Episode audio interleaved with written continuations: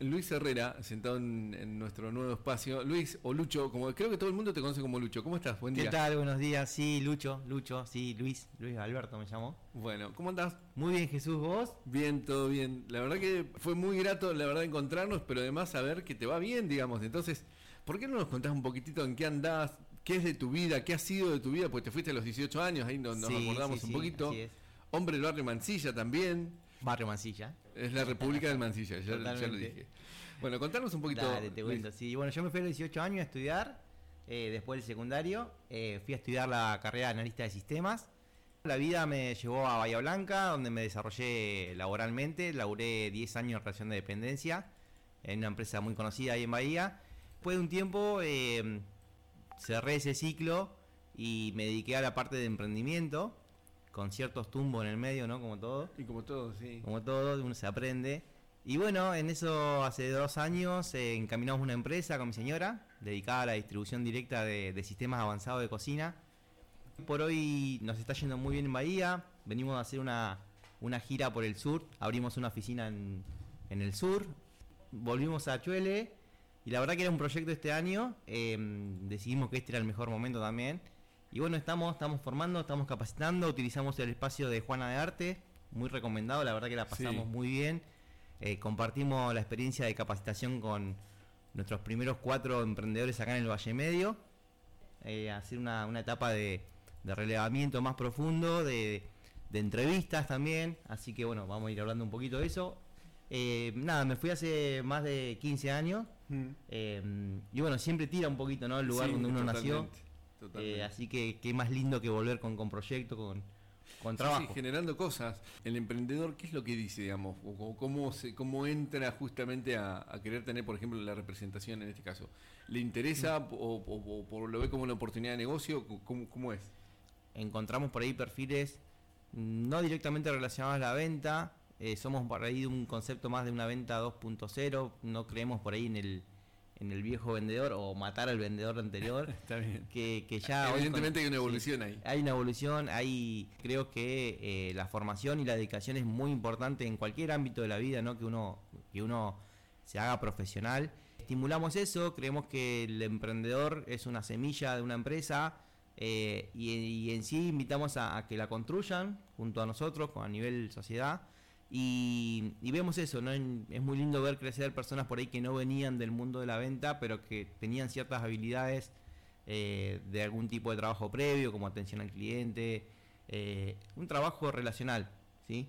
Y no, no buscando cualquier tipo de perfil, porque lo cierto es que un emprendedor se somete, se expone, ¿no? Pone la cara eh, y, tiene que estar dispuesto a atravesar un proceso de, transformación de, de, lo que es la el manejo de las emociones, de lo que, en eso trabajamos mucho también. Está bueno, está buenísimo.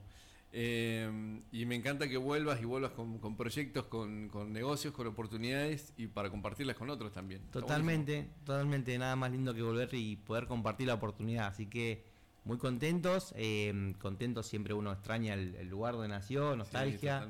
Eh, siempre uno sueña, ¿no? Cuando se va estudiar en la adolescencia y, lo primero que piensa es volveré, no volveré. Eh, tendré trabajo acá cuando, cuando me reciba, cuando haga esto. Y lo cierto es que eh, al menos eh, nosotros somos unos bendecidos en poder decir que estamos volviendo al Valle Medio con, con trabajo y con una posibilidad de generar más trabajo. Totalmente. Cortito antes de que te vayas. En parte de la nota cuando arrancábamos hablaste un poquitito de educación y mm, ¿crees que el sistema tradicional ese del banquito frente al pizarrón está terminado o agotado y esto de la pandemia nos brindó la oportunidad de ver que hay otras formas también de aprender? Bien, se pone interesante. bueno, pero es que... Sí, no, no, está muy buena la pregunta Jesús. Yo creo que el sistema educativo, si uno lo piensa, sin herir a nadie, me parece no, tal, cual, ¿no? Yo hago parte, soy parte del sistema educativo, soy docente en la provincia de Buenos Aires, ah, en la parte de, también de lo que es emprendimiento. Soy parte del sistema educativo, yo creo que está anclado en otro siglo, que nació en la época de la revolución industrial, donde se necesitaba una mano de obra en serie, y que con el tiempo eh, ha crujido y no ha cambiado en muchos aspectos, y sí ha cambiado en algunos otros aspectos para bien eh, no digo, en esto no, entro en una, crítica criticona solamente del sistema educativo, sino que asumo parte, soy padre, tengo mis hijos en el sistema escolar.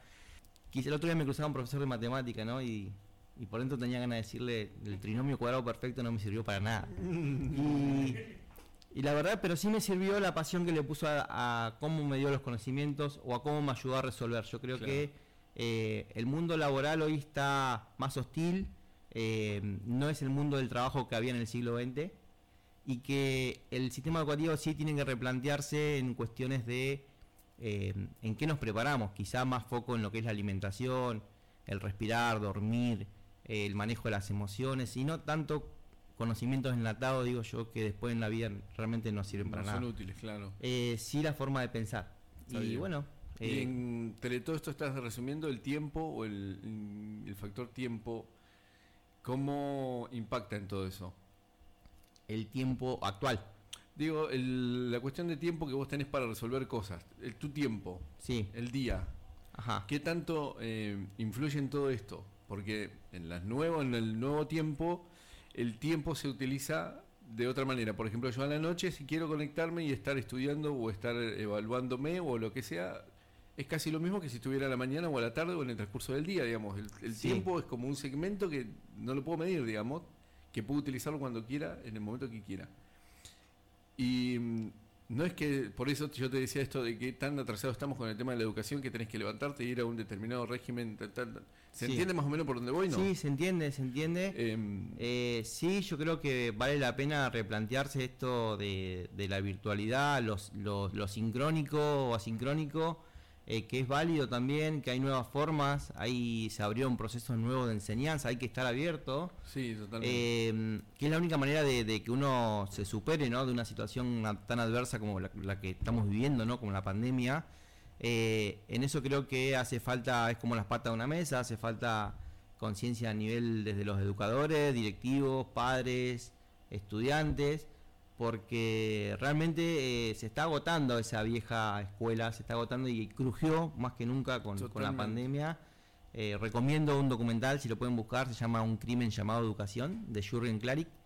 Eh, muy interesante, aborda el sistema educativo de más de 14 países, es una tesis antropológica donde cuestiona desde Finlandia, con el sistema más robusto que hay, Corea, diferentes países donde estudia el sistema educativo y donde encuentra ciertos parámetros donde no encuentra culpables, sino esta, esta, esta pregunta que uno debe hacerse, ¿no? De mi lugar, ¿qué puedo cambiar? Está Así bien. que Repasamos tus contactos por si alguien quiere llamarte o contactarse. eh, el mail donde vamos a estar recibiendo, el mail en la parte de recursos es recursos.sinergiacreativa.gmail.com eh, Quienes quieran mandarnos su currículum o contar su historia. Fantástico. Gracias por venir. Gracias Jesús. Saludos chicos.